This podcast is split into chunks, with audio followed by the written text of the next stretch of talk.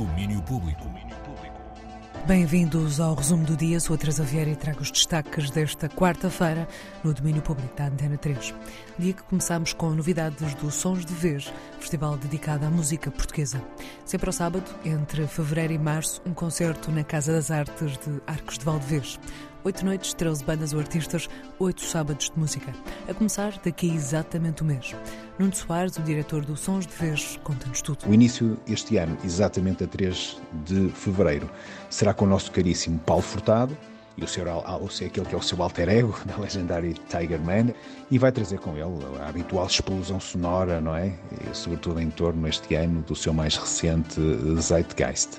Ainda em fevereiro, a 10 de fevereiro, vamos receber os Buda Power Blues, que estão em celebração justa dos seus 20 anos de carreira e também os portuenses Titi Syndicate. A música depois segue em fevereiro com Manuel Cruz no dia 17, no mesmo dia Siricaia. No Sons de Vez até março ainda Bizarra Locomotiva, Agir, Salvador Sobral, Zé Camedeiros ou Tiago Nacarato.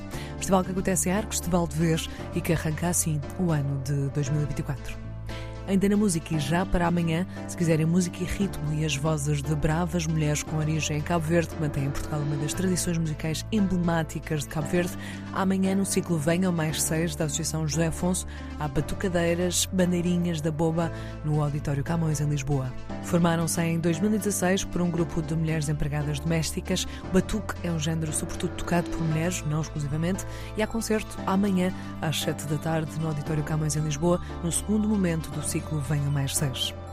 E agora olhamos para o Reino Unido. Em 2023, as mulheres dominaram as tabelas. Foi o ano em que mulheres tiveram mais número 1 um do Official Singles Chart num ano, desde que começou a ser feita a contagem em 1952. Flowers, de Miley Cyrus, passou 10 semanas no número 1 da lista, com 198 milhões de streams. No total, 31 semanas do número 1 foram ocupadas por canções de mulheres, incluindo Kill Bill, de SZA, Anti-Hero, de Taylor Swift, entre outras. Olhando para o top 10, 48,5% das canções que chegaram ao top dessa tabela de singles semanais foram de artistas mulheres, tanto a solo como em colaboração com outros artistas. E o ano arrancou também com a entrada do Rato Mickey para o domínio público, 24 horas depois da primeira versão de Mickey e Minnie do original da curta de 1928, Willie Steamboat ter entrado em domínio público, já temos dois filmes de terror com ele. Um deles, Mickey's Mouse Trap, filme que apresenta a perseguição a um assassino mascarado, disfarçado de Mickey, que segue um grupo de jovens amigos. É um dos dois filmes lançados desde esta entrada do Mickey e Minnie em domínio público, isto porque agora qualquer cineasta ou fã pode copiar, partilhar, reutilizar ou adaptar livremente a imagem dos personagens que aparecem nessa curta de 1928, isto porque já passaram 95 anos do seu lançamento.